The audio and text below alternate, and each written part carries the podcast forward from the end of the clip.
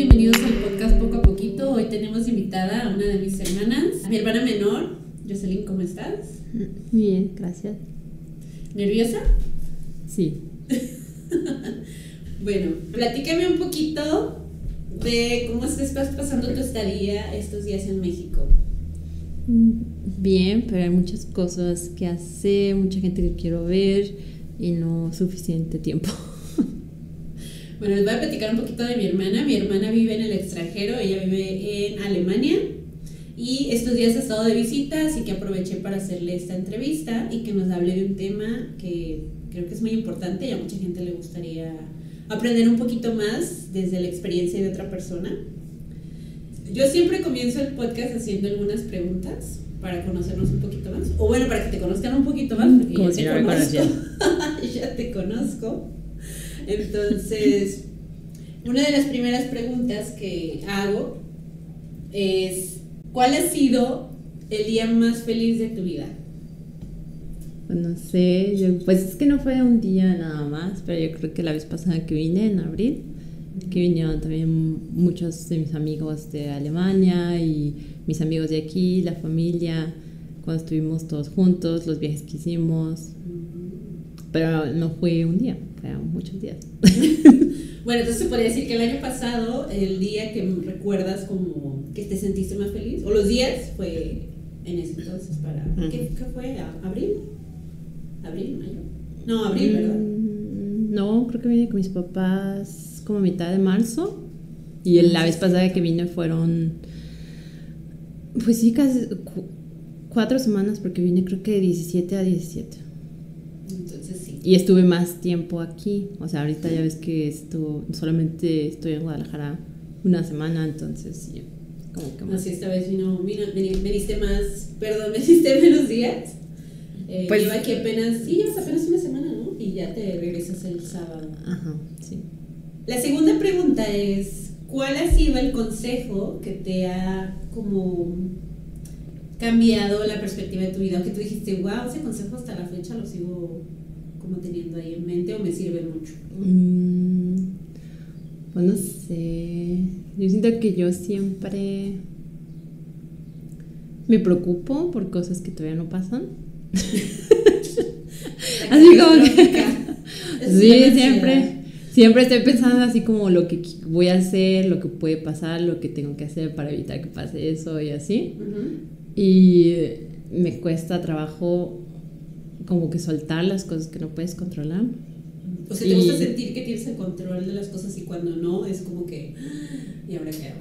Ajá, sí. Entonces, por eso últimamente estaba escuchando también un podcast y uh, en un podcast decía que una de ellas contaba que tenía un hijo, no sé si era una- un cuento o también un, un audiolibro o no sé qué, que, que decía así como de...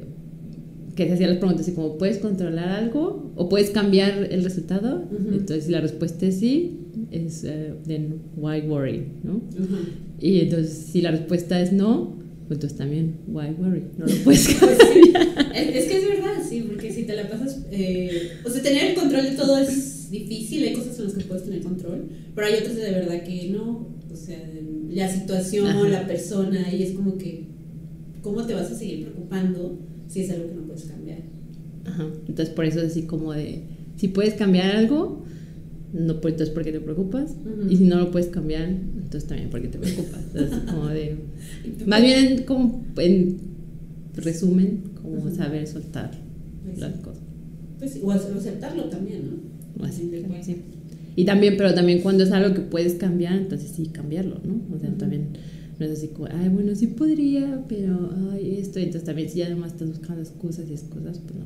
Aunque bueno, eso no es mi problema, yo creo que, digo, más bien mi problema es identificar las cosas que no puedo cambiar. Identificar qué cosas.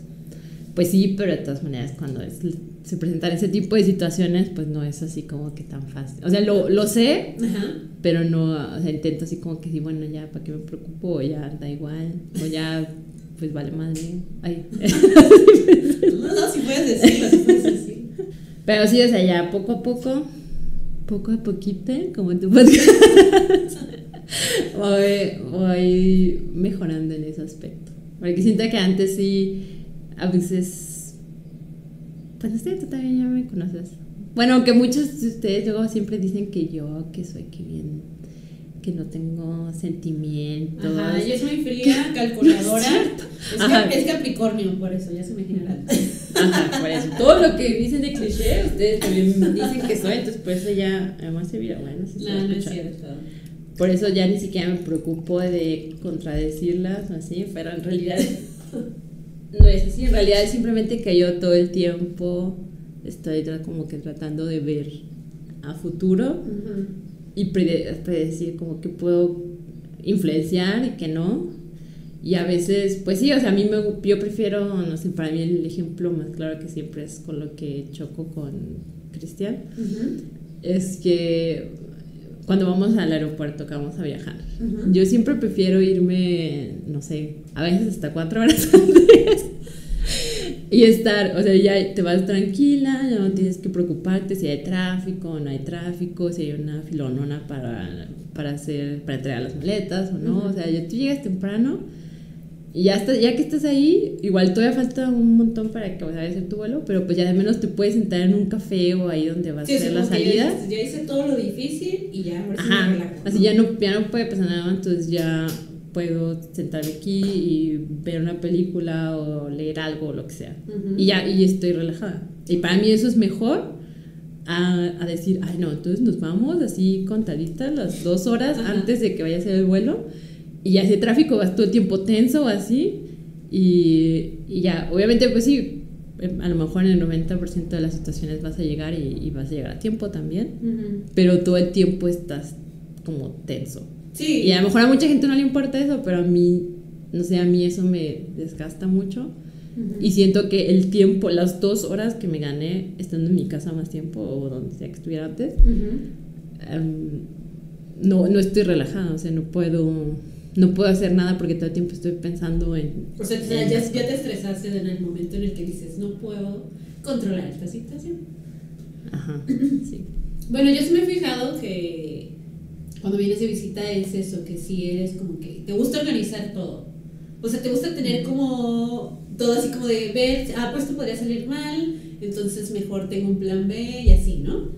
Como que no eres tan relajada de decir, ay, pues bueno, me voy de viaje, como salga, ahí. O sea, no, tienes como que te gusta tener todo bien estructurado, una estructura. O un plan de lo que voy a hacer, pues. O sea, yo, por ejemplo, los días que estoy aquí en Guadalajara realmente no los planeo en Ujú. sí. Pero la verdad, últimamente, desde que aprendí eso, sí, como de las cosas que puedes controlar, las cosas que no puedes controlar, intento yo hacerlo más proactivamente. Pues este tipo de cosas, porque digo, es que ese, es- ese es un estrés que puedes controlar, es un estrés que Bueno, puedes sí. manejar. Primero que nada, porque me imagino que mucha gente se debe preguntar, eh, ¿por qué decidiste irte a Alemania? Fue, te digo, así como azar. porque yo la verdad, o sea, sí había, había pensado como que ir al extranjero, pero lo había visto así como opción en la universidad, que te puede hacer como un, eh, un semestre fuera, Algún intercambio. ajá, un intercambio, pero pues obviamente que eso era mucho más caro, ¿no? Entonces ya ves como mi papá siempre dice así como, yo le doy permiso, pero no le doy dinero. Bueno, es que para, para que nos está escuchando, somos nosotros cinco hermanos.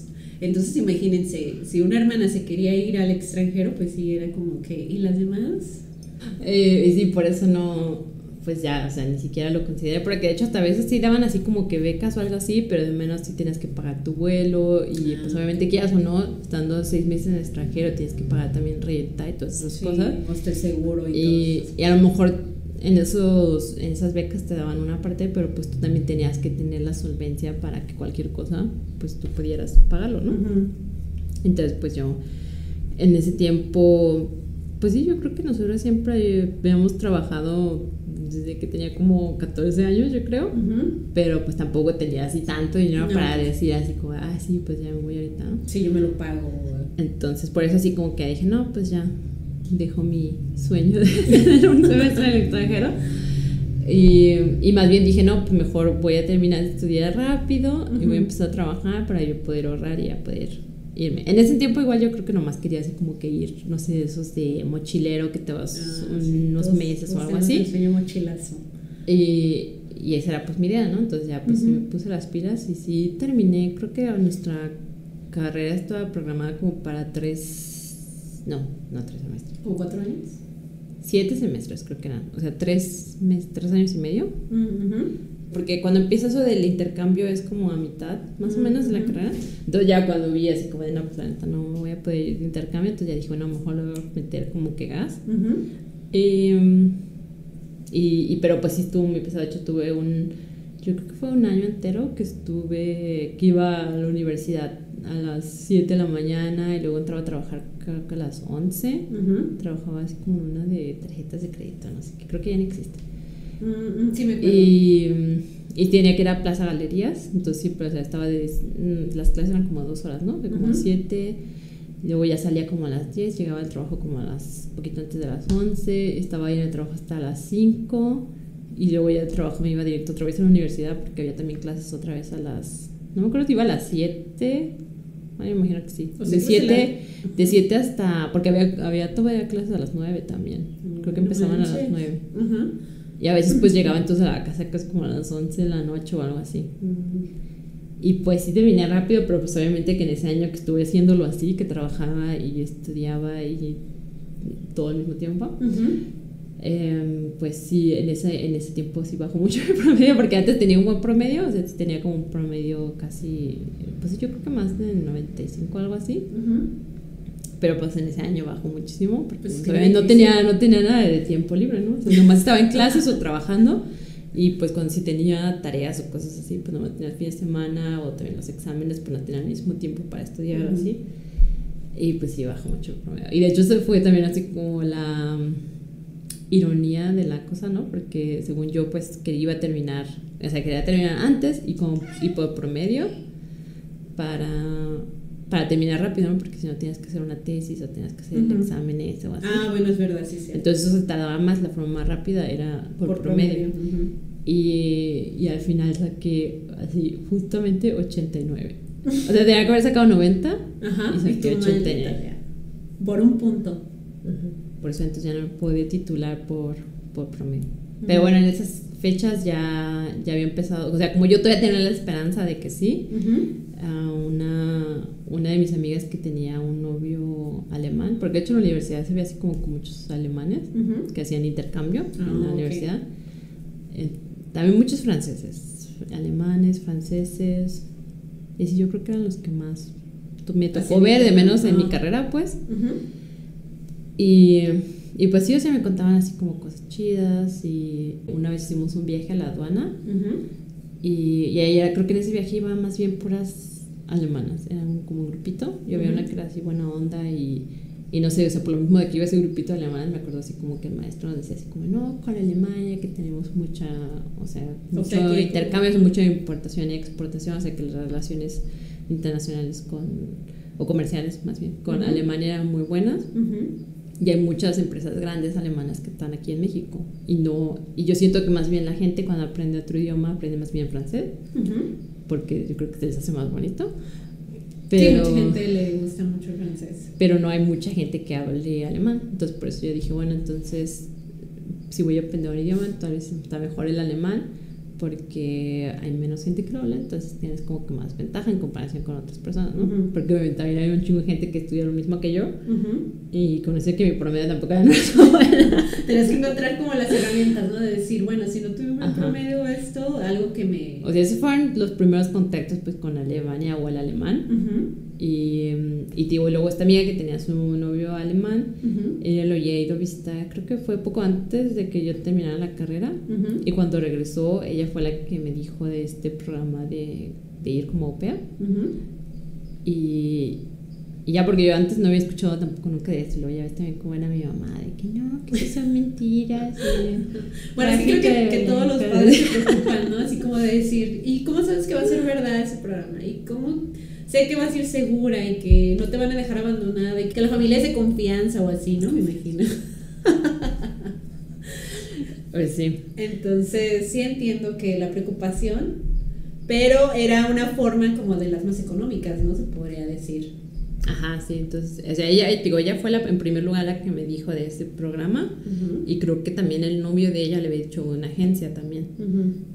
y pues sí, ya estuve hablando con la agencia y, y, obviamente que pues cuando vas con una agencia pues tienes que pagar primero como una inscripción a la agencia y así, pero pues de menos ya te están asesorando y ya también, hasta eso que sí estuvo como, mm, o sea, bien como te, te, te tenían al tanto, pues, o sea, tanto de las cosas que tú tenías que hacer, Sí. como las cosas que tú tenías que tomar en cuenta cuando estabas buscando una familia o así. Ujú. Entonces, pues sí, o sea, sí vale la pena, mi opinión, pagarlo. O sea, el seguro ahorita es mucho más caro, no sé, Ujú. Quién sabe. Pero en ese tiempo, pues sí, creo que costó como. Había una promoción o algo así, y creo que costó como 4 mil o algo así. Entonces, pues ya era una cantidad pues más baja que cuando vas como intercambio o cuando te vas también de mochilero, ¿no? Sí, o cuando te vas a estudiar y, y que también tienes que técnicamente pagar todo, ¿no? Ajá. El idioma. Entonces- vas a estudiar el idioma, perdón. Y en cambio así, pues te ibas con una familia, ellos te tienen que dar también, como cuando tus papás te dan dinero. ¿Como una mesada? Ándale. Ah. Es que Bueno, era como un pago por tu trabajo, pero pues no era muchísimo. O sea, no podrías sobrevivir con eso. Ah, no, no, o sea, no más era así. Pero tampoco tenías gastos. O bueno, por lo menos. Bueno, en- depende de la mi- familia, ¿no? Ajá, depende de la familia, pero en mi caso, pues no tenía yo gastos. Mm. Además de. Porque ellos pagaban por mi hospedaje, o sea, pues yo vivía con ellos en su casa. Tu comida, Ellos pagaban mi seguro médico. Ellos, ellos siempre tenían, compraban comida. Yo podía comer lo mismo que ellos comían. Y, y en sí, pues el dinero que yo tenía, que no era mucho, creo que eran como 260 euros al mes. Pero bueno, pues así es como te lo vendían, por así decir, en la agencia. Y pues sí, en total era mucho menos dinero de lo que tenías que haber ahorrado si te quedaste ahí tú solo o como estudiante. Entonces, pues ya, fue lo que ya se lo planteé también a mis papás y ya mi papá me dijo, bueno, pues tú también junta una parte y ya yo te ayudo con otra parte, ¿no? Dependiendo de cuánto dinero tú juntas también. Ujú. Bueno, terminaste, pasó un tiempo, ¿no? Y te fuiste en abril. Ajá. Y ya me fui y ya pues ya, ya había yo ahorrado una parte, mi papá también me ayudó con una parte Ujú. y, mm, y pues sí, me fui. Ok. ¿Para ti el idioma alemán fue difícil de aprender? Estuve aprendiendo primero en una escuela, Ujú. que estaba en un grupo y pues al principio, principio sí es difícil Ujú. porque suena así como, o sea, no sabe, también piensas, piensas que es también como, como esos idiomas, que, que no lo escribes como lo lees, Ujú. pero en sí sí lo escribes como lo lees, solamente tienes que saber las reglas de cómo se pronuncia, así como en español que sabes la regla que la H no se pronuncia, digo, al principio. Ah, sí, la- así los como- sonidos de las palabras. Ajá, que sepas De- cómo pronunciar ciertas letras o combinación de letras. Cuando sabes eso, pues, o sea, cualquier palabra que leas lo puedes, o sea, que veas el texto la puedes leer si sabes estas reglas. Pero cuando al principio que no lo sabes, pues así como que ves pinches palabrotas. Eso, ¿no? Las palabras tan, tan largas que tienen los Ajá, alemanes. y las palabras con U, A y las Ujú. SH. Pero en sí, en la pronunciación es mucho más fácil. Pero también en el grupo, digo, como había mucha gente así de otras partes y gente que nomás así como, ay, pues Por porque no tengo que hacer, o ajá, me interesa, o, o no sé, por cualquier motivo, Ujú. así como que iban medio lentos. Ujú. Y- Pero como ella sabía que yo era así como que la única que tenía como una un objetivo, por así decir, Y que me que dijo, pronto. me dijo, ajá, y que quería hacerlo pronto, entonces me dijo que, que si quería, pues que ella me daba las clases privadas, Ujú. que nomás pues entonces que fuera a su casa. Ok. Y ya lo hacíamos todo por nuestra parte, o sea que me da también una, un precio más barato a que si hubiera hecho clases privadas a través de la escuela. Ah, ok. Porque creo que eso también está. O de hecho creo que empezamos así y ya después ella me dijo, no, ya voy a salirme de la escuela, entonces ya podemos seguir nomás tú y yo. Ah, o sea, ella ya te ponía su tarifa. Y ya, y me, y me cobraba un poquito más barato. Y, y pues sí, o sea, en ese, en ese entonces pues sí fue difícil. Digo, es primero como que esos de saber que se pronuncia cómo y también cuando primero es así como, como declinar y todas esas cosas, o sea, como que sí. Porque, la, o sea, en lo difícil del alemán no es, digo, no es la pronunciación, es más bien la gramática. Porque la gramática sí es muy diferente y hay muchos casos que en español no hay. Ujú. Y pues también los artículos, ahí ya ves, Ujú. también el, Que cambian, el- ¿no? Si el femenino. femenino, masculino y el neutral. Es- Entonces, y que tienes que saber cómo declinarlos, porque dependiendo de cada caso, que son cuatro casos, se declina diferente. Siento que es como de mucha memoria también, ¿no? Como que tienes que estar aprendiendo palabras y decir esto es femenino, No, pues es que el problema es que si no sabes el artículo de la palabra, Mm. no lo puedes declinar. Entonces Ah, toda bueno, tu oración va a estar mal. Todo mal. Es- ya, ya estás mal. ¿Y tú sientes que lo que aprendiste, o sea, lo básico que te llevaste de aquí, sí te sirvió cuando llegaste allá o fue como que dijiste, no, tengo que volver a aprender? Ah, no, pues es que no, es completamente diferente. Porque también, o sea, lo que aprendí aquí, lo que te piden nomás es como que el básico, básico de los básicos. Como decir, o sea, "Hola, como que, buenos se, días". ajá, que sepas decir quién eres y cuántos años tienes y dónde vives, de dónde vienes. Pero obviamente que situaciones de la vida diaria, pues no. Ah, no, eso sí lo vas a. O al menos que también sepas qué es salida, entrada, bueno, sí. eh, los camiones, tren, avión o esas cosas, o sea, es- pero más de ello, o sea, tú no entiendes nada, ¿no? Sea, Ujú. Cuando llegué no, no entendía nada. Entonces sí de, ay, lo que aprendí creo que nada más sirve para decirle hola a la gente en la calle. ¿Y cuál fue la sensación, cómo impactó en ti el, eh, esos primeros semanas o meses de que llegaste a Alemania? Por las primeras veces así como si estuvieras con los lentes de color de rosa, ¿no? Entonces así como de que ah, todo es nuevo, todo es diferente. Ujú. Y pues sí, o sea, al principio sí te sientes también un poco frustrado cuando no entiendes Ah, lo sí. que la gente dice a tu alrededor. Ujú. Pero en sí, pues estás así como de que, ah, sí, todo es acá chido y bla, bla. Y de hecho, cuando llegué, tuve suerte que llegué en abril, Ujú. porque no estaba haciendo tanto frío tampoco. Ah, como O sea, de hecho, sí estaba, estaba haciendo frío para hacer abril, porque de hecho, creo que hasta una semana antes de que yo llegara había estado nevando todavía y así. Mm, ajá. Y sí me dijeron así como, ah, no, apenas ahorita que llegaste ya como que salió otra vez el sol. Ujú. Pero de todas maneras estaba haciendo, o sea, para mí que he vivido aquí todavía y que en abril aquí ya hace un chingo calor. Sí, Cuando llegué allá creo que estaban todavía como a, no sé, apenas llegando a los 20 grados. Ujú. Entonces para mí estaba así como que frío. ¿Y tú esto? Dije que todavía ¿Esto usaba mi chamarra y así. Pero no, estuve bien. O sea, digo, la familia con la que llegué era muy buena onda. Y me recibió muy bien. Ujú. Y siempre me sentí como que bienvenida y me dio también tengo muchas facilidades de que ellos me pagaban también todos mis cursos y Ujú. yo no tenía que invertir de mi mismo dinero porque creo que teóricamente solamente están obligados a darte una cantidad, creo que Sí, la como te pasó a ti, y tú tenías que poner la otra Ujú. La parte. otra mitad. A mí la verdad, o sea, al principio sí me dijeron así como de, ah, nosotros ya te inscribimos en una escuela y ya Ujú. pagamos como que esa primera cuota y ya después ya vemos. Ujú. Pero después, o sea, siguieron pagando todas las cuotas. y Yo no tuve que pagar nada de eso. La idea original era de que aprendí el idioma para regresar y trabajar aquí Ok, y tener ajá. como que ese plus de un idioma que no se habla mucho aquí. O también tenía la idea de, pues sí, o sea, hacer una maestría en Alemania. Entonces, Y ya cumplí mi sueño de estudiar. Ya por fin, así no Pero- era de una manera era de otra. Ajá, pero ya viendo cómo funcionan las cosas, o sea, ya obviamente cuando vives en el país, pues ya puedes ver, ah, qué tan difícil es conseguir un trabajo de estudiante o cómo me tengo que organizar, cuánto cuestan las rentas, cuánto cuestan los seguros médicos, algo así, o sea, son cosas que igual puedes investigarlas, pero es Pero mucho no más fácil cuando estás ahí. Entonces era así como que una buena manera de como una introducción al país y también para ver si me gustaba, ¿no? Porque obviamente que Exacto. también si no me sentía a gusto, eh, pues no, no me hubiera quedado más tiempo, ¿no? Ujú. Pero bueno, entonces yo creo que sí influye mucho pues el entorno Ujú. y pues el primer, o sea, el año ese que estuve como pero per, Ujú. eh, la verdad que sí me fue muy bien y tuve muy buenas amistades y gente que conocí, que me ayudó.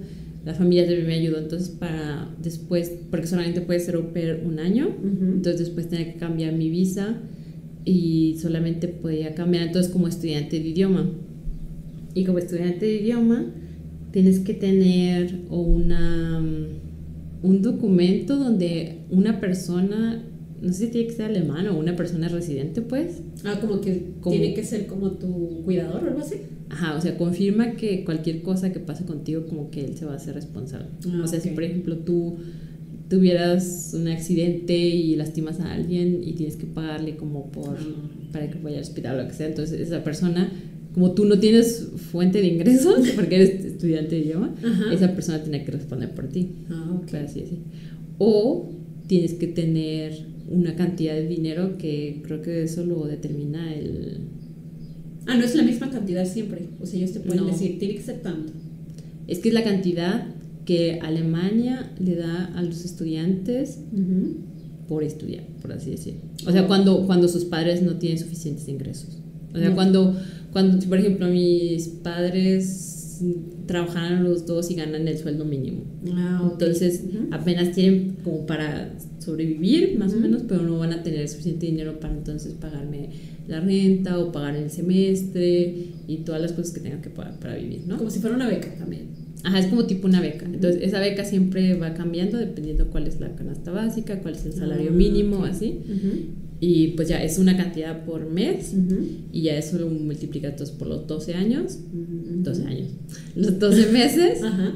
y eso es lo que tienes que tener por año. Entonces, si yo quería prolongar mi visa por otro año, Ujú. tenía que tener en mi cuenta esa cantidad Ah, para que supieran que yo entonces podía solventarme por ese año entero.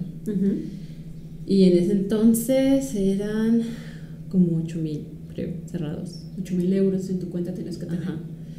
Y obviamente que no tenía ese dinero. ¿De dónde voy a sacar ese dinero? Entonces, eso fue también pues una cosa que me ayudó a la familia. Y les dije, bueno, la verdad yo no me pensaba quedar el año entero porque, o sea, estaba a gusto con la familia, pero también vivían muy lejos y ya también ya llega un punto en el que ya pues también quieres... Sí, quieres como independizarte en cierta Ajá. manera. Y pues sí, o sea, sí pensé igual a irme también a vivir así con roomies, pero para entonces ya también ya estaba con Cristian.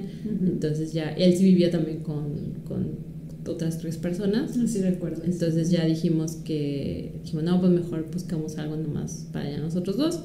Porque entonces ya como yo iba a hacer los trámites a la universidad, para entrar a la universidad no es nomás un examen donde demuestras que sabes el idioma, sino que tienes que demostrar que sabes el idioma y que tienes la... El entendimiento, la capacidad de. Ajá, que tienes...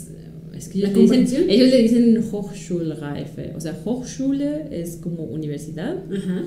y Reife es madurez. Bueno, sería más bien como que. No, porque me imagino que también así como los, los niveles, ¿no? Un nivel donde ya pues tener conversaciones y, eh, y me imagino que es como que tener el, el entendimiento de poder entender ya algo más técnico, como en la universidad. Ajá, sí, sí, por eso, porque obviamente que hasta hay mucha gente, o sea, que es alemana también, pero no estudia en la universidad, o sea, solamente hacen o carreras técnicas o Ah, cosas así. Ajá. Entonces, ellos, es- sí, es otro tipo de entendimiento del idioma y, em, y lo que te piden, o sea, por ejemplo, para ese examen te, el TAF se llama Ujú. Deutsch als Fremdsprache. Am, te, me preguntaba, o sea, tenía que leer como que artículos científicos de Ah, cual, ok. podía ser de cualquier tema, o sea, no, que no entendieras. necesitas- no tenía que ser ah, de lo que yo iba a estudiar lo que sea. Tenía que leer ese texto Ajá. y luego eran preguntas de comprensión también, Ah, así ok. como que tú tenías no nomás así pues que te preguntan ¿y de qué trataba el tema? O sea, obviamente no, o sea, así como que preguntas más eh, específicas. Formuladas, pues. Ajá, ese era el de leer. Y luego también había de gramática en general, que era también así, creo que eso es como completar oraciones. O también para hablar, creo que también me daban como un tema, que puede ser cualquier cosa, así como de, ¿tú qué piensas de O sea, el sistema educativo en Alemania? Ah, ok, como, como un tema complejo, ¿no? Así como un tema Ajá. cualquiera normal. Y yo tenía que dar como los pros y contras y al final así como que daba una conclusión también de lo que yo pensaba. Entonces sí, o sea, no nomás era que entendieras el idioma, sino que también pudieras, o sea, que tú tenías esa capacidad comprensiva o como esa capacidad para estudiar en la universidad, pues. Sí, No sí, sé pues cómo tenías lo que como hablarlo, escribirlo y obviamente entenderlo. Y entonces te hacen ese examen antes de que entres a la universidad. O sea, si no lo pasas es como que no, pues todavía no estás listo. Ajá. O sea, yo podía hacer directamente ese examen porque yo ya había estudiado en México. Ah, ok. O sea, ellos reconocían como que mi, mi carrera en México como, como prueba de que tenía esa capacidad de Ah, estudiar la universidad, porque te digo, en Alemania no nada más es la universidad, antes también, o sea, la universidad donde yo estudié es como que la universidad más teórica, Ujú. y luego hay otras universidades que se llama Fachhochschule, que Ujú. es más técnica, como una universidad también técnica. La Fachhochschule es más como, sí, como aquí, o sea, son grupos más pequeños. Yo creo que también como de cuarenta y tantas personas. Son, tienes como que más proyectos o también presentaciones. Así como aquí, o sea, así como en la universidad cuando yo estudié aquí. Y en cambio, la universidad donde yo estudié allá, que digo que es la más teórica, es como lo que ves así en las películas de las universidades gringas, por así decirlo. Ah, ok, como entrar. O sea, como que es un, un salón así gigante, son como 50 mil personas, el maestro no sabe ni quién eres. O sea, sí tienes un número también, pero pues ese nomás, como ahí no, no tienes nada, no tienes, no tienes entregas, no tienes proyectos, no tienes presentaciones. Tú nomás vas Y escucha. escuchas al profesor que habla bla bla bla bla bla todo como de- no me acuerdo cuántas horas de creo que una sesión eran sesiones de 45 minutos y creo que eran siempre como dos seguidas. Y, um, y al final del semestre tienes un examen donde tienes que contestar cualquier cosa que se le antoja al maestro preguntar de, de las 50 mil horas que habló. O sea que no entregas ni tareas ni cosas así. no Sea que Así es al final de que si sí estuvo viniendo, este examen te- me va a demostrar que sí Ajá. estuvo. Pero sí, de hecho, por eso, o sea, la, ya ves que aquí te dan puntos por asistencia, así. Allá no les importa, si nunca vas, no importa, o sea, con que vayas al examen, vas a pasar la materia. O sea, sí, y si Ah, pasas el examen. Qué curioso, no sabía que era así. Y, eh, y sí, esa es, por eso digo, la metodología es muy Diferente. muy O sea, si te metes, bueno, si entras a una escuela de la que dices que es como técnica y de la otra. Ajá. Otra. Que digo, de las universidades, porque luego Ah, también hay lo que se llama la Ausbildung, Ujú. que es como, sí, como una carrera técnica, por así decirlo. Ah, ok. Que también puede haber de cualquier cosa, o sea, puede haber o sea, Ausbildung de panadero, Ausbildung de del que pone el techo, de ¿Ah, sí? carpintero, pero también hay de empleado, o sea, un cajero de un banco también tendría un Ausbildung. O sea que si tú quieres buscar trabajo, por así decirlo, no sé, tú estudiaste aquí algo referente. O sea, O- si tienes ese estudio y te lo reconocen, porque también es otra cosa, Ah, puedes empezar así. Pero va a ser muy difícil que puedas subir de puesto, porque para que trabajes en los administrativos Ujú. tienes que haber estudiado. Ya, allá en Alemania. ajá. Sí, o que te reconozcan tu estudio de tu país. El, el certificado que te dan cuando sales de la prepa, o sea, esa no- nota, que también el habitúa es allá es como un examen que haces al final de la prepa Ujú. y ese examen define toda tu vida, por así manches. Porque pues, si solamente lo haces una vez y lo pasas o no lo pasas. Y la calificación, si tienes una calificación muy baja, no puedes entrar a la universidad. ¿Y qué haces en eso entonces que te quedas? Puedes, puedes hacer entonces una Ausbildung Ah, ok. O sea, ya puedes, así como puedes que- hacer como, por ejemplo, si quieres estudiar lo que yo estoy estudiando, o sea, Ajá. economía. Entonces tenías que hacer un Ausbildung como cajero o algo de banco, o sea, empleado de banco. Y ya ese Ausbildung te lo, te lo toman en cuenta para que puedas entonces entrar a la universidad después. O sea que es todavía más tiempo invertido en tu. O tienes que esperarte, o sea, quedarte como en una como en, en una lista de espera que puede pasar pero mucho tiempo, o sea, mientras más bajo sea tu, tu calificación de ese examen, entonces más tiempo vas a durar esperando, pero si quieres matar el tiempo de decir, bueno, de menos voy a hacer algo productivo Ajá. lo que estoy esperando, entonces la mayoría de gente hace entonces una Ausbildung primero y luego ya entra a la universidad. Ah, ok. Y, no y todos gente. quieren estudiar, pero la verdad no todos tienen la capacidad para hacerlo, entonces muchos empiezan a estudiar y después ya ni siquiera lo terminan Mm. y, y en realidad pues perdieron más tiempo a que si hubieran hecho al principio hacer una carrera técnica de lo que realmente les gustaba. Ujú. Eso es verdad. Y, y pues sí, eso también yo lo vi en la universidad, fueron, digo, empezamos en, en los salones éramos como mil estudiantes y al final los que nos graduamos fueron nada más como 300. No manches, de 1000 a 300 es súper Y, y de hecho el primer, hacen como que el coladero lo hacen el primer año, yo creo, el primer año. O sea, me imagino que ya muchos deciden si es- les gustó o muchos ya no pasan por... no sé. Sí, porque cuando te repruebas una... ah, Porque este, te digo, o sea, toda tu calificación depende de ese examen que haces al final. Pero si en el, el día del examen tú estás enfermo, mm, vale madre, o sea, tú perdiste entonces todo el semestre. Tienes que inscribirte para el próximo. Ahorita, de hecho, creo que hasta le pregunté a una que, que ahorita está en donde yo trabajo, que está como estudiante. Ajá. Eh, le dije que cómo era ahora con eso de corona, porque dije, no manches, pues yo creo que pasaba más seguido Sí. que alguien se enfermara. Y dijo que, que no, que duraron mucho tiempo que era igual, o sea, que si no hacían el examen. O sea que tú entonces- tenías que ir todo enfermo, contagiando al todo. no, porque tampoco te dejan entrar si Ah. estás enfermo, o sea, perdías el semestre, y así como Ay, que tenías que volver a inscribirte. Ajá. O, pero lo que dijo que apenas fue el semestre pasado, creo, que hicieron dos fechas. O sea, que si no podías ir a la primera, Ah, o sea, tenías que obviamente comprobar Una segunda por qué no, por qué no fuiste a la primera. Y ya entonces es el segunda, la segunda fecha. Pero también, si la segunda fecha tú sigues enfermo, entonces otra vez te la pruebas. O sea, como- Así, todavía no sale un positivo, perdón, negativo en mi, en mi examen, ni modo. O sea, perdiste tu semestre. Qué difícil. Pero, ¿cómo fue para ti esa experiencia de estudiar en el? Por eso es lo que te digo siempre, así como que veo, veía algo que se me hacía súper difícil, Ujú. pero ya que lo pasaba, así como que ya decías, como, ay, ya no, pues Mm, no sí. está mal. Sí, cómo O esa, esa fue mi actitud con la que empecé la universidad. Ah, ok. O sea, como de. Y también por la razón por la que me decidí hacer la universidad y no la la, la técnica, ajá.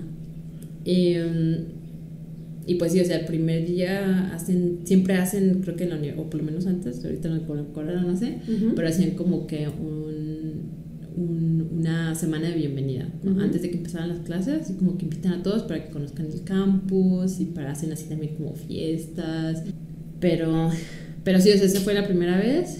Y luego había también, hu- hubiera, hicieron ese evento que era en general y luego hicieron otro evento que era solamente para los extranjeros. Ujú.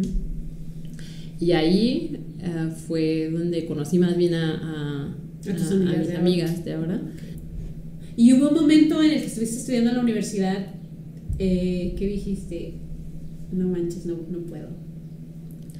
O que te sintieras muy frustrada, o que se te hiciera muy difícil. No, pues digo, el primer semestre no, el primer semestre fue, o sea, porque era cuando teníamos como ese grupito grande y así era más así como de las fiestas y cosas así. Y yo Ujú. también, habrá muchas cosas las subestimé.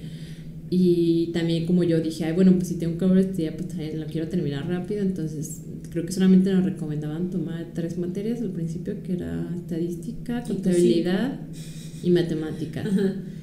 Y yo tomé las tres y además derecho también. Porque derecho era la que más me daba como miedo. Ajá. Pero dije, bueno, ya al, principio así como que ya quita el brazo. Ah, Entonces sí puedo, yo todavía puedo con esto. Ajá, pero obviamente que no, porque no ni le dediqué el tiempo. De hecho, creo que también fue la vez que vine. Fue la vez que vine en diciembre aquí a México. Entonces, en esas épocas, creo que teníamos, en- nos daban tres semanas de vacaciones y luego eran las, los exámenes en febrero. Y yo, pues en esas tres semanas no hice nada, estaba aquí. Vine de vacaciones y digo, durante el semestre también, pues nomás así como cotoreando y acá diciendo. Y pues muchas cosas, pues sí estaban, pues sí, es que yo, yo decía así como, ah, eso ya lo vi, o eso ya lo conocí. O las matemáticas son universales y contabilidad está bien fácil. Y, y el profesor estaba hablando y pues tenía así como un proyector donde está también como escribiendo y tú lo ves así en grande. Sí. Pero Ah. no entendía, o sea, yo cuando, o sea, tenía que escucharlo, estarlo escuchando para yo poder hacer mis notas. Porque si yo intentaba nomás escribir lo que él escribía, entendía yo creo que el 20% o más. To- Todas sus clases eran en alemán, ¿verdad? Sí. Ah, sí, pues, sí. pues, eh, y sí, eso fue lo... Eso sí fue lo difícil, pues, pero ya después cuando yo estaba en mi casa, pues ya te digo, tenías esos scripts que Ujú. eran, o sea, como que ya venía en general lo Ujú. que el profesor había hablado más o menos. Ah, Entonces ok. ya yo así como, sí tenía que dedicarle al menos tiempo a yo en la casa y Ujú. leer ya con calma esos scripts. Y, y ya más o menos con las notas y también como te digo, todas mis amigas también, o la mayoría de mis amigas eran también este, extranjeras, pues ya así como que entre todas hacíamos, cada quien había notado Ah, un ok. punto y así como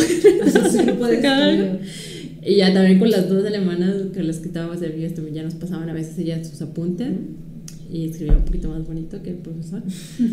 Y, pero pues sí, o sea, sí, sí lo notaba que era difícil, Ujú. pero también al mismo tiempo, como, como no tienes esa presión, o sea, como todo el tiempo estás así como, ah, sí, ahorita estamos en, en las, se llaman foles, ¿no? que son como the lectures, ¿no? En Ujú. inglés. Así como que dice, como, ay, sí, pues no pasa nada. Entonces ya hasta que fueron los exámenes fue cuando ya me di cuenta De todo lo difícil. de...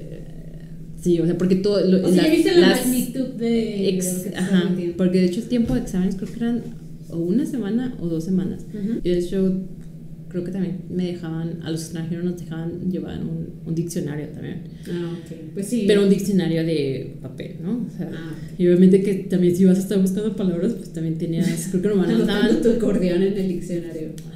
no, porque eso sí era muy estricto, así, pues, sí te revisaban todo. Entonces tenías presión de tiempo. Entonces sí, o sea, había veces que sí no entendías una palabra, pero tampoco sabías que no tenías el tiempo realmente para... Sí, pero estar para y buscar. O sea, creo que sí, yo, yo creo que nunca lo usé. O si lo usé, lo usé nomás como una vez. Pero siempre lo llevaba porque era así como... Como Pues ese seguridad, security ¿no? blanket. Era mi amuleto. Ajá. No, pues mejor que lo llevaras y que no lo usaras a que no lo llevaras y lo tuvieras que hacer. Ajá, sí, por eso siempre lo llevaba, pero digo, la verdad creo que nunca lo usé. Pero sí, entonces hice los exámenes y, y pues sí, o sea, fue dicho y hecho, o sea, solamente pasé las dos materias a las que les llegan, o sea, derecho lo pasé, pero lo pasé así de panzazo.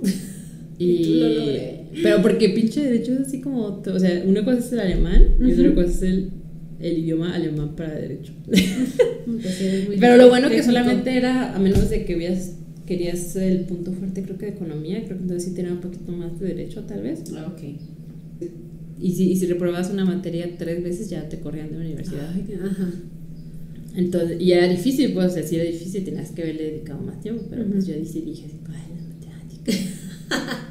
¿Y tu matemáticas? Eh, fácil. Entonces, pues sí, ese fue así como que el primer shock, porque yo, mm, bueno, pues ya conocen, yo nunca había reprobado nada en mi vida. Y nunca me- había sacado malas Ujú. calificaciones tampoco. Ujú. Y bueno, digo, el derecho lo pasé, pero digo, pasé de panzazo, entonces también fue así como... O sea, sí fue como un impacto de decir, no manches, o sea, no. Como que te saca de, de, de tu control y te sientes. Ajá, me sacó de mi zona de confort Ajá. y de mis, o sea, me, me revuelca, así como una ola que te revuelca, así como, ay, ni está tan grande y te da una pinche revolcada. Y, y me hizo confrontar una situación que nunca antes de mi vida había confrontado, ¿no? Porque Ujú. digo, aquí en la universidad, o sea, tampoco es que diga que la universidad aquí está fácil, pero no sé, yo nunca tuve como que esa dificultad. Y por lo, por lo mismo la metodología, que todo el tiempo tienes que hacer algo, Ujú. Por eso sí estaba así como que me quedaba, con- era constante mi aprendizaje y no lo, no, no sé, pues yo nunca reprobé ninguna materia. Y, y por eso sí me, me costó trabajo así como, no Como yo así nunca, mirarlo, ¿no? yo, primero nunca había reprobado y en segunda nunca había sacado tan malas calificaciones. O sea, yo nunca había pasado una materia así tan de panzazo. O sea, creo que sí llegué a tener materias en la UDG donde eran profesores así como culeros que ya tenían su famita, Ujú. que si sacabas un 80 era como un 100. Ok, ajá. Pero. Pero nunca había sacado menos de 80, yo creo. o sea, así como ¿Y de. te todavía pasaron panzas de reprobar? Sí, O sea, fue como un o sea, golpe de, pues sí, otra realidad, ¿no?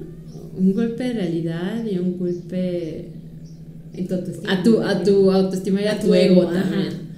¿Y cómo manejaste esa situación? O sea, cuando tú ya lo estabas viviendo, ¿qué fue lo que hiciste para manejar esa situación? Ah, pues primero. Digo, primero nunca lo había vivido, entonces sí fue así como que te sumes en un hoyo negro y estás así como de. No sé, porque yo digo que. Sí, mi peor crítico soy siempre yo. O sea, por más que me Sí. critiquen, todo el mundo eh, piensa en cosas malas de mí y eh, me puedan decir que yo soy esto y aquello. O sea, yo a veces soy mucho, muchísimo más dura yo conmigo misma que, cualquier otra persona conmigo. Entonces primero fue así, sí, o sea, primero tuve así como que mi etapa de, de autoflagelación, por así decirlo, como de por tu Tus castigos. culpa. Ajá. Y pues sí, o sea, me obviamente que yo sabía exactamente todas las cosas que había hecho mal, todas las Ujú. cosas que no había dedicado el tiempo, Ujú. que había subestimado, que había dado por hecho. Sí, que lo hiciste ver como en la forma de ay, Ajá. fácil. Pero eso, o sea, eso fue la segunda etapa. Digo, la primera etapa fue así de sumirme en un hoyo negro y estar así de que ya, no, ¿para qué lo hago? No vale la pena, que, que estoy haciendo aquí? Vale. Bueno, esa pregunta me la seguía haciendo muchas país. veces. Ajá. Yo creo que esa fue la pregunta que más me repetí durante todos mis años de estudio. De hecho, hasta yo creo que hasta cuando estaba aprendiendo el idioma también. Así como que siempre me pensaba, ¿por qué? Sí, siempre llegan Porque no, momentos. no tenía. En sí, no, todo lo que hice no fue por necesidad, porque digo, ya, ya sabía más o menos el idioma, yo creo que se me hubiera regresado, ya había terminado dos horas en mi titulación, que ya supiera un poquito más del idioma. O sea, digo que a lo mejor no hubiera sido fácil tampoco, pero en Ujú. cualquier momento podía haber regresado otra vez a mi zona de confort Sí. Y buscar algo aquí y hacer algo, no sé, digo, igual también hubiera, hubiera tenido otras confrontaciones, pero de menos había estado con mi familia también, en un ambiente más conocido. Más cómodo, se podría decir. Y con más gente también, porque digo, o sea, siempre tuve también a Cristian y su familia que siempre había sido muy buena onda conmigo y que me habían tratado siempre así como parte de la familia desde el primer día, pero aún así pues no es lo mismo porque los papás tampoco no vivían a la vuelta de la esquina, o sea, en ese tiempo todavía vivía más lejos. Y en sí pues sí tenía mis amigos, pero estaban las mismas que yo, entonces a veces pues tampoco no, o sea, sí podías compartir experiencias, pero no, pero no es lo mismo pues porque están...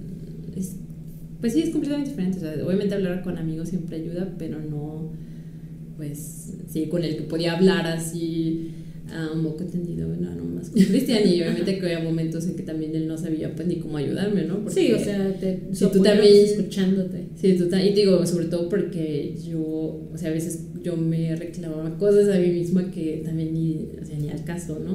O sea, digo, yo... Sí, te estabas haciendo muy dura contigo misma, pues. Ajá, yo estaba haciendo, bueno, siempre, casi siempre, muy dura conmigo misma. Y él no entendía porque él dice así como, no manches, o sea, estás aprendiendo, estás estudiando en la universidad, no cualquiera va aquí a la universidad, o sea, tanto alemanes como tú tienen el mismo problema. Eso también siempre me decían mis amigas las alemanas, me decían, no, no te preocupes si no entiendes, yo tampoco entiendo y aquí estamos. y me decían así como de no es, o sea, porque eran muchas cosas, o sea, muchas cosas eran por el idioma, pero muchas cosas eran simplemente por la dificultad de la universidad. Sí, o sea, sí, aparte es algo completamente diferente también. O sea, era la dificultad de los estándares que ellos te pedían. y, y, pues sí, eso era a veces así como que lo que, que Cristian también así no podía entender de cómo yo me sentía. Pero pues sí, o sea, yo creo que sí duré mucho tiempo primero así como, como en depresión, así que no quería hacer nada, no quería ni salir y eh, nomás estaba encerrada y, así. Y ya después, pues digo, ya después me puse así como que analizar la situación, lo que había hecho mal, lo que había subestimado, lo que había... Sí, o sea, que no, que no, que no me había organizado. En realidad todavía ha sido porque no me había organizado bien que no, había, no, no me había estructurado. Pero de ahí viene esa mi, mi, manía actual de siempre querer tener las cosas estructuradas. Ah, y, de, y, de, y de pensar a futuro, muy a futuro, así como de que si hago esto, ¿qué va a pasar? Si no lo hago, ¿qué va a pasar? O sea, ves todos los escenarios posibles, por así decirlo. Ajá, porque eso fue lo que me ayudó en ese entonces. Y te digo, o sea, llega un punto de que me ayuda, porque ya después, o sea, fue la, la primera y la última vez que reprobé una materia. y tú esto ya no se repite otra Sí, no se repitió, y ya fue así como de que, ya en cuanto yo notaba que tenía dificultades con una materia, entonces ya decía, no, pues ahora tengo que dedicarle entonces más tiempo todavía para lo que tenía que hacer cómo tenía que estudiar, cuánto tiempo tenía que dedicarle a cada materia. Ya también, o sea, había las materias que tenía que tomar a fuerzas, pues no podía controlar las fechas de los exámenes, pero a ver, cuando te inscribes para los exámenes ya sabes cuándo va a ser la fecha del examen. Entonces ya también buscaba que no estuvieran así tan pegadas, como que tener siempre como de menos un día de descanso, o bueno, de descanso porque tenía que estudiar, pero, tener un día donde no tienes examen, donde solamente puedes aprender para el siguiente examen y así era mucho, muchísima información. Sí, pues y que tú tenías que organizarte tú solo porque digo, nadie, nadie estaba atrás de ti. Si tú, si tú nunca ibas a las, a, las clases, nadie se da cuenta. Si tú nunca ibas los tutoriales, a nadie le importaba. O sea, era así como... Pues era como que el, que el que le importa esto va a venir y va a estar aquí. Y de hecho sí, o sea, yo creo que hay gente tan chingona que nunca, nunca iban a nada, simplemente se presentaban a los exámenes y pasaban. No, vale. Ojalá fuéramos unos pero obviamente que tenían que tener, o sea, pues trabajaban con, las, con, la información de los scripts y todo eso, pero era ah. completamente autodidacta. O sea, tú podías sí, o sea, si querías. Ah, ok. Pero para mí, o sea, yo necesitaba ir a todo. Yo iba a todo, o sea, yo iba a los tutoriales, yo iba a las clases. Tú no me faltara nada de nada. No, pero está bien, yo creo que también te servía mucho, ¿no? Aparte, me imagino que para ese entonces tú ya no estabas estudiando el idioma o sea, por fuera, por así decirlo, y no, estudiabas o lo practicabas desde tu universidad. Y, bueno, también durante el estudio, también otro factor que influyó mucho en mi salud mental en ese momento era el lado económico, porque ah, ajá. obviamente yo ya tenía, o sea, ya no vivía con la familia, entonces ya, ya también que aportar para la renta. Porque en ese entonces no trabajabas. Cuando estás estudiando. No, sí, siempre, siempre tuve que trabajar, no ¿En qué podía, no podía darme el lujo de no trabajar.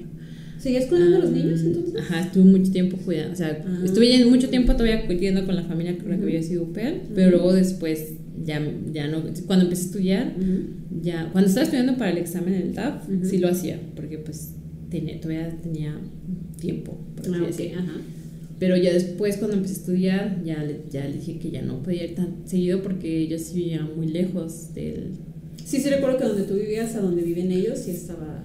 Ajá, porque yo ya, o sea, donde ellos vivían como a las afueras de la ciudad y yo donde me cambié a vivir era allá en el centro, en la Ujú. zona céntrica, entonces siempre hacía como, como casi una hora para ir. Y, y regresaba, entonces eran dos horas, Ujú. entonces era mucho tiempo muerto para mí y mejor eh, busqué familias, o sea, seguía siendo como babysitting. Pero ya, Ah, bus- ya busqué a familias que estuvieran cerca de ella. Y como vivía en el centro, pues había un chingo de Ajá. familias. O sea, Ah, sí llegaba ok. con varias familias. Pero ya después también pues me di cuenta que pues los que casi, la, no la mayoría, pero muchos ya empezaban a buscar también trabajos relacionados a lo que estábamos estudiando. también, Ah, porque obviamente que ujú. estar cuidando de niños no me iba a traer ningún Sí, no ibas a beneficio hacer una experiencia de, de lo que Ajá. estudiabas. Entonces en el segundo semestre empecé a aplicar. Y pues no, ahí sí también fue como que otro, Otro otro- otra, otra cachetada en la cara, así como de, no, muérete. Ah. O sea, como cosas que tú pensabas que tal vez iban a ser más fáciles y en realidad sí. Ajá, pero sí, ah, bueno, al- después me di cuenta que fue también en parte porque no había hecho, porque yo hice las aplicaciones como aquí, ya ves que aquí tú ves un puesto y nomás mandas así como que tu currículum Ujú. Y ya, ¿no? O no sé qué más haces. Si, si lo mandas así, así lo, lo ven y lo tiran a la basura. Así, allá tienes que mandar también todo, o sea, todo, si tú dices que estudiaste Ah, que tus certificados, todo tienes que mandar, si, si, si, si dices, "Te- sé alemán, eh, nivel del TAF, Tienes que mandar. tengo que mandar mi certificado del TAF, Ah, tengo que, y si dije, trabajé de tal fecha a tal fecha haciendo esto, tengo que mandar una carta de... De, ¿De todos los trabajos? de todos los trabajos. Ay. Porque de donde, si no tienes una carta, no ni lo pongas porque hasta se ve mal. O sea, tienes que ser. Ah. O sea, todo lo que O pones- tiene que coincidir, o sea, lo que Todo, estás o sea, poniendo aquí tiene que ser real. el currículum tiene que estar respaldado por papeles. No. Entonces, si lo pones en el currículum, Ajá. tiene que, tienes que tener un papel al respecto. Ah, ok. Andrea empezó a trabajar en el Holiday Inn Ujú. Y ella, creo que ella me dijo pues que estaban buscando a alguien y que si quería trabajar. Entonces, creo que ahí entré, o sea, tampoco fue como que una aplicación tan elaborada. Ujú. pero fue porque, por así decir, creo que ya como que me habían recomendado y ya yo fui también a Ah, hablar con el tipo y ya fue así como que más personal. Después sí tuve que enviar todos mis documentos y Ujú. así, pero fue en ese sentido como que menos, más fácil, por así decir. Ujú. Y ahí estuve trabajando, pero ahí también estaba súper pesado porque era en las mañanas, se tenía que ir de 6 de la mañana a, a 12, creo. Porque, y solamente podía trabajar 20 horas, porque como estudiante solo puedes trabajar Ah, sí, no, no 20 puedes horas. exceder de tus horas. y como mini job, le dicen. Creo que nomás iba tres veces a la semana. y, era- y siempre era en la mañana porque era como para los desayunos. Pero no, la neta que no me gustaba para nada porque era así como bien pesado y, y, y sí me pagaba. al final, pues sí tenía como que ya un sueldo fijo. El- la descripción de mi puesto era que solamente tenía que estar en el desayuno y como que saludar a la gente. Ok. Y, ¿Como una tipo hostess? Pues más o menos, o sea, está, está también al pendiente de que siempre hubiera comida Ah, y, y también si veía a alguien que no sabía cómo prender, o sea, cómo usar la, donde sacaban el café o así, ayudarle, si me preguntaban cosas, ayudarles o llevarlos a quien, o sea, llevarlos a la recepción, así, ah, no, pues pregunté o así. O sea, como, sí, como tipo hostes, pero también un poco de cocina porque tenía que estar al tanto de que, ah, ya se acabó el queso o ya Ah, se acabó ok. la fruta o así. Ujú. Y las que estaban en la cocina eran bien culeras siempre. Así esas señoras amargadas. Que, Ajá. y, y siempre así como que se quejaban de mí, así como, ay, la estudiante, la estudiante. Así como decían, ay, tú nomás trabajas aquí 20 horas, así como Ah. casi de tú no haces nada, yo vengo aquí todos los días. Ah, y luego también se quejaban porque yo, yo no sé, la verdad yo no pedí eso, pero a mí nunca me ponían a trabajar el fin de semana, siempre me decía que fuera entre, se- entre semana. Era mucha envidia, pues. Ajá, era un ambiente muy tóxico. Creo que para Andrea, que estaba en recepción ahí era un poquito más buena onda. pero así yo, por eso no, no duré ni, ni el año, creo que solamente estuve ahí como ocho meses o algo así. Y entonces empecé a trabajar también en un lugar que era como de servicio. Mm, servicio de- Era también como si fuera tipo, o sea, una empresa que rentaba gente, por así decir, para ¿Como trabajar en servicio. o algo así? Sí, como tipo ¿Como de eventos? Como Ajá, como tipo de eventos Ah. Y ese también fue todavía peor. Ah. Salir de una pesadilla para entrar a otra pesadilla. No, ahí sí fue. Pagaban bien, la verdad. O sea, para un estudiante. Ujú. Pero sí era muy pesado porque siempre tenías que ir a diferentes lugares. O sea, a veces que era en el aeropuerto, en, el- en el Sheraton que estaba ahí. Pero los veces- llevaba la empresa. No. ¿Usted tenía que irse aparte? Sí. Ay, qué O sea, por ejemplo, a veces si era en un lugar fuera de. Frankfurt, sí, sí tenía, o sea, hacían como el grupito de, mandaban a cinco personas, por así decir, y si uno de ellos tenía carro, pues le pagaban a él la gasolina y, y, y nos organizábamos para irnos todos juntos, pues. Ujú. Pero él sí, o sea, siempre tenías que tú irte por tu cuenta. Lle- Llegué a ver cosas muy interesantes, la verdad, con los que trabajaba. Ahí sí, la gente con la que trabajaba, del mismo, que sea lo mismo que yo, Ah, ok. eran buena onda, o sea, Ujú. ahí sí era como un ambiente chido. Ujú. Pero a veces para los que trabajábamos eran los que eran así Ah, coleros con nosotros. Los que los contrataban y así. Ajá. Yo seguí aplicando pues para trabajos que ya tuvieran que ver con lo que estaba estudiando. En lo que va llegando ese trabajo. Pues sí, en algunas ni me contestaban, en otras me Ujú. contestaban así como de no, pues que no tienes el perfil que estamos buscando o cosas así. Ujú. Y, y sí, lo bueno que ya cuando... Y bueno, yo también todo el tiempo tenía pues el estrés de que no tenía suficiente dinero, ¿no? Sí, la cualquier, cualquier cosita que pasara me sacaba así completamente de mi concepto, así de que me acuerdo una vez se me cayó el celular y se rompió y pues no, ya así como de... Y ya no funcionaba, ¿no? Y, y yo decía, no, pues ahorita cómo voy a comprar otro celular, o sea, así como... Ese tipo de cosas, o también una vez creo que se me, se me ponchó una llanta de la bici y pues Ah, para sí, sí. arreglarla fue preguntar y me cobraban también como 60 euros, 80 euros y así Sí, como, no manches, ¿dónde voy a sacar? No, o sea, no tenía dinero para esos tipos de imprevistos y siempre estaba así como que al día y, um, y pues sí, si quieres o no te, te sea, Sí, te hace como sentir un poquito insuficiente, ¿no? Como que dices, ay. Así, así como que cualquier cosita que pase te va a sacar ya de tus cuentas, por así Ujú. decir. Y por ejemplo, en ese entonces, ¿qué te decía Cristian? O sea, como el que decía, no te preocupes, yo me encargo, o si la veías que también la veía apretado y se estresaba. Ah, no, pues sí, o sea, Cristian, o sea, por ejemplo, cuando pasamos ese tipo de cosas, pues ya él, él me prestaba el dinero y me compraba el celular de ahorita y si nunca me decía así como, ay, ya, ¿cuándo me vas a pagar? Así. Pero, o sea, él siempre, o sea, siempre cuando había cosas que yo no podía pagar Ajá. y necesitaba, pues, urgentemente, así como, pues, me comprar la bici, era mi, mi modo de transporte, Digo, también tenía podía usar el transporte público, porque como estudiante tienes el transporte público gratis también, Ah, o está incluido en tu ticket, pues. Ajá. Pero, pero a veces, como yo vivía muy céntrico, había unas zonas de la ciudad que tardaba más si me iba en tren Ujú. que, o en el metro, pues, que si me iba en bici. Entonces, por eso yo cuando vivía en sí estaba para todas partes en bici. Entonces, ese tipo de cosas, pues sí, o sea, Cristian las pagaba así como de una Ujú. y ya yo se les iba pagando poco a poco, pues. Entonces, más bien no era como que se estresaran y dijeran, ay, necesito que sí trabajes o algo así, sino que No, simplemente era no. algo tuyo que tú querías, o sea, un logro para Porque, ti. porque yo, o sea, yo quería comprar mis cosas, Ah, yo quería ok. pagar mis cosas, valerme por mí misma. Sí. y no quería, o sea, yo sabía que si tenía dificultades económicas él me podía apoyar. Ah, ok. Pero no querías hacer- hacerle toda la, dejarle toda la carga a él. Ajá, sí. Entonces, pues sí, porque no me gustaba así como que estar, así como, ay, yo necesito dinero para esto, quiero esto, o sea, Ah, sí. igual lo pude haber hecho, pero no sé, o sea, para mí mm, siempre me ha gustado como que yo tener mi propio propio, dinero. dinero. y yo poder decir, ah, me quiero comprar esto, quiero hacer esto, o, o así, o sea, siempre... Sí, o sea, tener la libertad financiera y pues sentirte autosuficiente, ¿no? O sea, Entonces digo, o sea, tampoco en ese entonces no era así como que Cristian estuviera nadando en dinero, pues, pero obviamente que él tenía un sueldo fijo, ella no estaba estudiando, entonces sí. o sea, tenía una estabilidad económica mucho más alta que la mía. Y pues también, o sea, siempre lo hemos hecho así como de que es, es parejo en el sentido que los dos aportamos, con- pero conforme a nuestros ingresos, por así decirlo. Ok. O sea, es proporcional.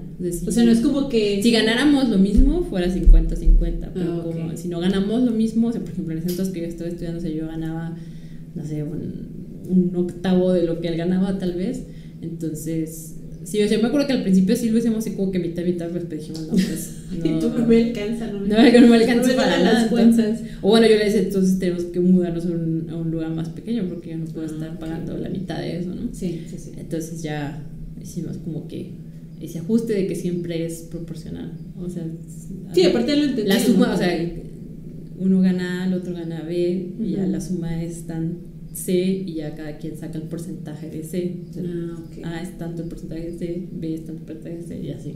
Ah, ok, ok. Así es como lo hacemos. Pero eso entonces, o sea, sí, cuando yo no tenía ni de dónde caerme muerta, cuando pasaban ese tipo de cosas, pues ya digo, él me, o sea, él me compraba otro celular y ya yo iba pagando. Mm, ok. Pero no era como que te exigiera, sino que simplemente tú decías, no, yo quedé, o sea, este es, yo quiero hacerlo, yo te voy a ir pagando así. Ah, porque yo quería tener mis cosas y mi dinero y decir, yo lo pagué. Ah, También si yo quería salir con mis amigas o cosas así, o sea, No, pues sí, también. como, "Ay, que vaya a salir, dinero, ¿no?". ma. Bueno, Sí, o sea, digo, nunca ha sido mi manera de... O sea, yo... Sí, es, o sea, es parte de tu personalidad el que también seas así. Y creo que de muchas mujeres que también yo he conocido, eh, y me incluyo también de que nos gusta pues también sentir como que no tenemos que estar detrás de alguien pidiéndole dinero, ¿no?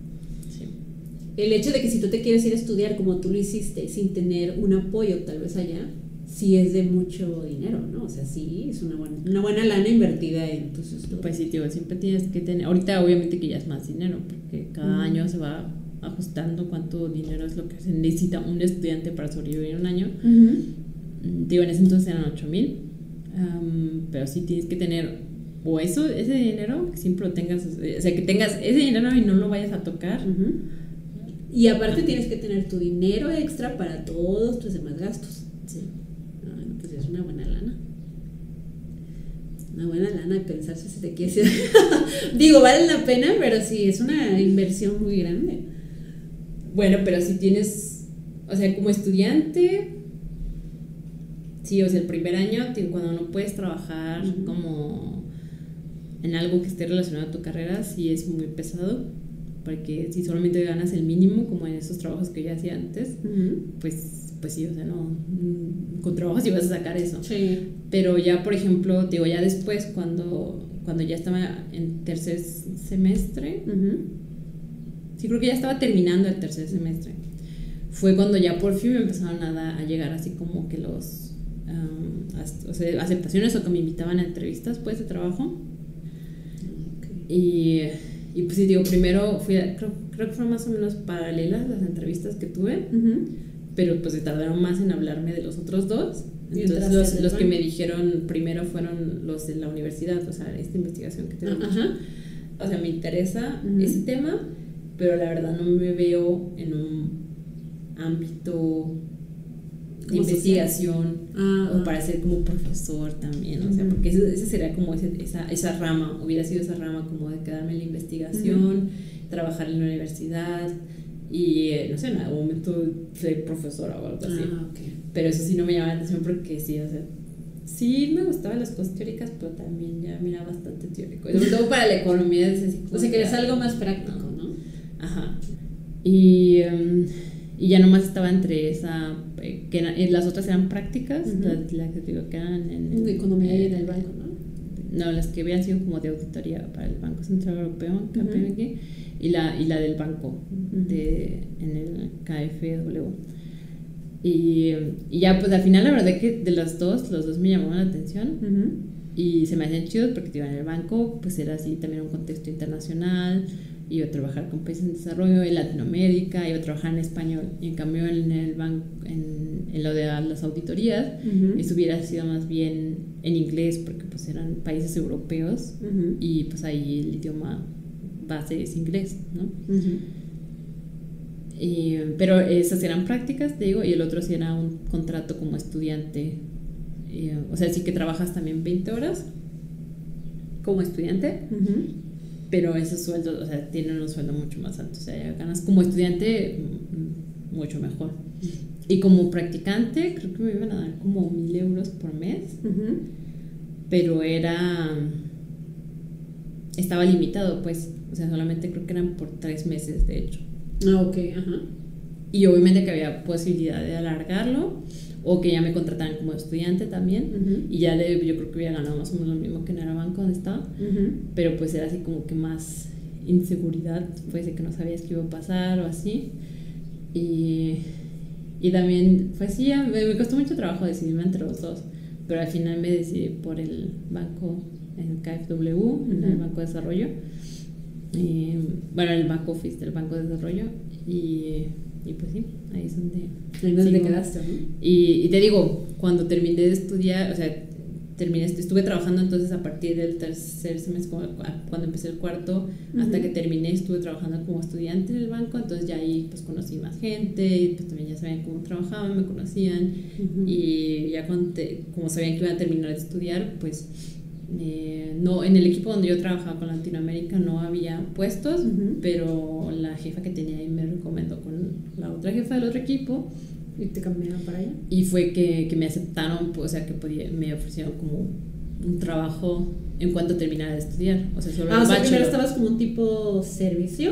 O sea, estás empleada, pero. No es, no es servicio, es, así, es, es, que se llama así literal trabajo de estudiante. Ah, ok. Y ya después entraste ahora sí bien. Ajá, y ya entré como un trabajo de tiempo completo. Con, o sea, con un contrato normal, ¿ya? Digo, ya no era en el equipo de Latinoamérica, ya estaba trabajando con así con los países con los que sigo trabajando ahorita, pero, pero pues sí, o sea, yo dije, ay no, pues si yo estudiara la maestría, tenía que estudiarla de tiempo completo todavía y solamente podía trabajar, seguir trabajando como estudiante y no tiempo completo. Okay. Entonces fue lo que dije, ay no, la verdad, sí, como que sí terminé traumada de mi experiencia en la universidad con la, con la bachelor, Ajá. por eso dije, no, no quiero. y además ya me habían dado el trabajo, o sea, me estaban ofreciendo un trabajo ya a tiempo completo, Ajá. y por eso dije, no, mejor voy a trabajar, voy a superar mi trauma, voy a tomarme un descansito de los estudios. Y ya puedo trabajar de medio, o sea, puedo después estudiar de medio tiempo. Pues, es que depende de cuántos años sea, pero en total creo que una maestría completa de medio tiempo uh -huh. en la universidad donde yo estudié cuesta como 35 mil euros. Pues ya, no manches, sí está cara. Pero obviamente como estás trabajando, entonces por eso es más caro porque, porque se acopla se acopla a tus horarios y, y, muchas veces a veces también los mismos empleadores a veces te, te dan un apoyo económico también. Ah ok. ¿Y pero digo esa, esa era la universidad donde o sea donde yo estudié la, el bachelor. Ah ok ok. Pero yo, yo no yo no quería volver a estudiar en esa universidad. Sí ya no quiero recuerdos de porque no quería estudiar en o sea yo no quería seguir teniendo ese enfoque tan teórico. Ah ok. Entonces por eso ya busqué más bien otras universidades. Ya también para las de medio tiempo ya hay muchas, ya en realidad ya las de medio tiempo ya no hay diferencia de precio entre las privadas uh -huh. y las públicas. Ah, ok. Sería casi igual. Y, y esta maestría la que estoy haciendo ahorita me la recomendó uno con el que trabajo, uh -huh. que como yo trabajo con países en desarrollo uh -huh. eh, y últimamente con todo lo que ha pasado en Afganistán, había trabajado mucho con el equipo del Banco de Desarrollo que trabaja con Afganistán. Y el jefe de ese equipo me, me, recomendó esta maestría. Entonces, como yo dije, bueno, si quiero cambiar, tengo que tener la maestría, porque para eso sí es como que requisito indispensable. Y, y, él me recomendó esa, esa, esa maestría. maestría. Pero tenían esta maestría, que es la que me recomendó él, que era en línea. Y como es en línea completamente, es mucho más barato. O sea, de hecho, creo que costaba, o sea, normal, como 17, 1500. Uh -huh. Pero si te escribías como mucho tiempo de anticipación, te, te daban un descuento uh -huh. y, y, ya salía creo que en, en 15. Y además, como esa universidad, esa fue la universidad, por ejemplo, donde estudió también Cristian, y esa universidad tiene como un convenio muy fuerte con el banco donde trabajaba. Oh, okay. Entonces, por eso yo estoy pensando de aplicar también como a un, una beca dentro del banco para que el mismo banco lo pague. Pues sí, digo, ya si tienes la oportunidad y te vas a salir más barato, te puedes cerrar un dinero y aparte yo les conviene porque te estás preparando más, pues ¿por qué, ¿por qué no? ¿Cómo te has sentido en la maestría de lo que ya has estado viendo? O sea, ¿la sientes más Pues- relajada que la universidad? Pues eh, completamente diferente porque es todo en línea y no es no son así como que clases, o sea, si hay videos a veces así como que hacen Ah, una como un resumen de algún capítulo o algo Ujú. así, pero no es como que el maestro, el profesor se haya grabado y hablado sobre el tema como en la universidad hubiera sido, Ajá. sino que tú tienes solamente el script aquí Ujú. y tú tienes que trabajar la, el capítulo, o sea, eso está dividido por capítulos. Y al final del capítulo siempre hay como un, un examen que es de multiple choice. Ujú. Y este examen tampoco cuenta, pero al menos te hace como que te des una idea de ah, si entendí o no entendí de qué trató ese capítulo. Ah, ok. Para que puedas seguir al siguiente capítulo tienes que haber pasado ese examen. Ah, ok, entonces cada vez, vas- cada, cada vez que terminas un capítulo haces un examen, Ajá. que es como el que dijiste que acabas de presentar hace poquito. Ajá, que hice ayer en la noche. un examen que tienes que hacer hace tres semanas. Sí, porque Sí, también, o sea, tienes también fechas, o sea, tengo, hay un calendario como donde te sugieren que debiste haber terminado para qué determinada fecha, Ah, ok. pero es como una guía nada más. Ahí, ahí sí, ahora sí que es a fuerzas todo como autodidáctico, o sea, tienes que ver cómo lo aprendes, cómo lo trabajas. Eh, y sí, a final de cuentas, mientras tú estés haciendo esos multiple choice, los pases, se van a ir abriendo los demás capítulos, pero pues también siempre lo pasabas así como que de panzazo. Siempre son 15 preguntas y tienes que sacar por lo menos la mitad. Pero pues si siempre sacaste nomás 10 de 15, Ujú. pues entonces ya así como que puede que después tengas dificultades. Muy bien, pues antes de cerrar ya y de terminar este podcast, porque aquí nos vamos a alargar muchísimo platicando, yo creo que mucha gente va a tener dudas de más o menos cómo hacer ciertas cosas si tienen pensado salir a estudiar o irse a estudiar fuera del país. Bueno, pues mi experiencia o puede que ya no esté actualizada porque todo eso fue hace... Ah, bueno, no, hace unos años. Pero bueno, de todas maneras pueden, este, si tienen alguna duda, igual nos pueden dejar aquí los, en los comentarios que algo que quieran preguntar. Digo, quien, quien quiera y esté interesado o sepa de alguien que esté interesado, que le pueda ayudar a este capítulo. Yo, bueno, yo voy a hacerte unas preguntas al final, unas tres preguntitas más. eh, fuera del tema. una de las preguntas, así es, una de las preguntas que todavía te queda hacer es, ¿qué le dirías a tu yo del pasado? A Muchas cosas. sí. No sé, creo que hay muchas cosas que he hecho ya, Ujú. pero que me tomó mucho tiempo tomar como que las decisiones. Ujú. Entonces, yo creo que me pude haber ahorrado más tiempo. Entonces, lo que me diría a mí misma del pasado sería así como, no tengas miedo, hazlo. Arriesgate. Sí. Ahora venimos con una pregunta un poquito triste. Es, sí, tu cara de no, por favor. ¿Cuál ha sido el día donde, o más reciente o de hace tiempo, donde tú te hayas sentido muy triste? Pues yo creo que sí, una de las épocas más tristes de mi vida fue esa, digo, la que te conté cuando, cuando reprobé mis como- materias. Sí, cuando tuviste ese golpe de realidad de decir. Ujú. Sí, Sí, ese fue el día que tú recuerdas que sí fue como el. el- o sea, fue, pues no el más triste de mi vida, pero fue un momento muy oscuro, pues. O sea que, pero no nada más fue ese, pues, hubo más momentos en que, pero ese, como que ese momento fue el inicio de muchos más que vinieron en el estudio. Ok. que se llegó en algún momento a ser como que un, un estado constante de ánimo. ¿sabes? Y, y ya por suerte, o sea, cada semestre fui mejorando y fui encontrando como más mecanismos Ujú. o herramientas para mejorar mi situación, no sé, empecé a hacer más ejercicio, empecé a hacer también yoga, no sé, empecé a hacer varias cosas que cada vez han mejorado más, o también tener hobbies, hacer cosas que solamente sean para ti o así, pero, pero sí. Y tal vez otro más actual últimamente pues fue antes de venir, cuando falleció la abuela, No, sí, que verdad, fue, sí. no sé, fue... Es, o sea, cuando, cuando fuimos a verla por última vez, fue como de ahí se desencadenaron, me pasaron un montón de cosas malas durante dos semanas antes de venir para acá. donde de verdad Es que un cúmulo de cosas. que me sentía en un momento así como que muy oscuro otra vez. Y también así, o sea, tenían, o sea, eso que pasó y luego otras cosas de estrés, de trabajo, del estudio, también así como que me encantaba, "Ay, tengo que hacer, terminar esto y aquello, no voy a tener tiempo. Y sí, o sea, me empecé a preocupar otra vez por cosas que no podía controlar.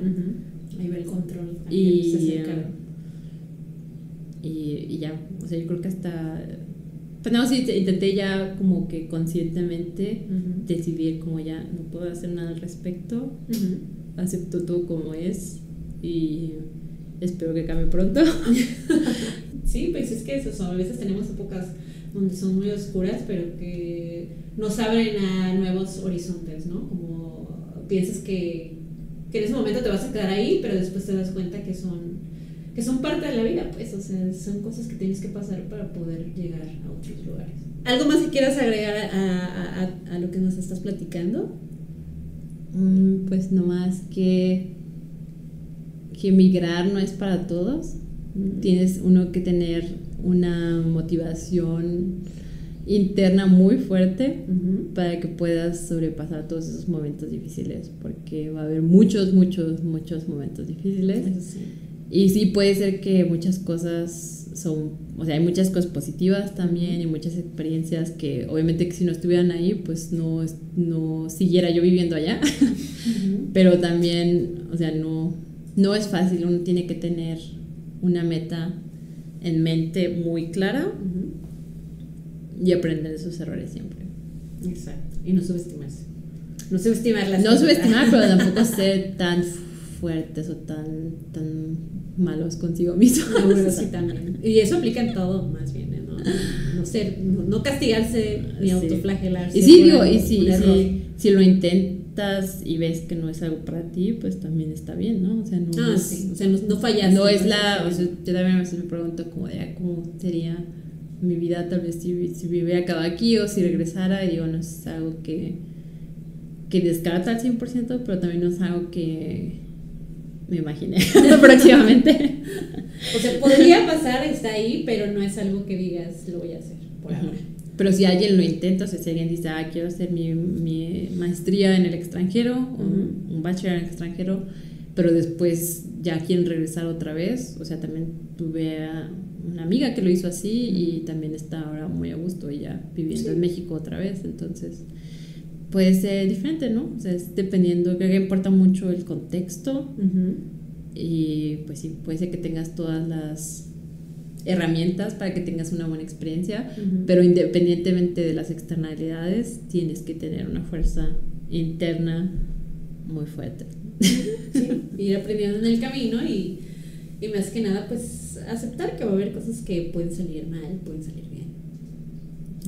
Pues vamos a cerrar este podcast. Eh, estaba pensando ahorita que recordé otra vez cuando grabábamos nuestras estaciones de radio, nuestros episodios de radio cuando estábamos chiquitas. Y ahora estar aquí grabando esto se me hace como muy, muy bonito, muy como nostálgico. Tengo que preguntar a mi papá a ver si todavía tiene los cables. Ajá, vamos a ver si todavía los tienen por ahí, pero sí recuerdo que, que es lo que hacíamos, entonces.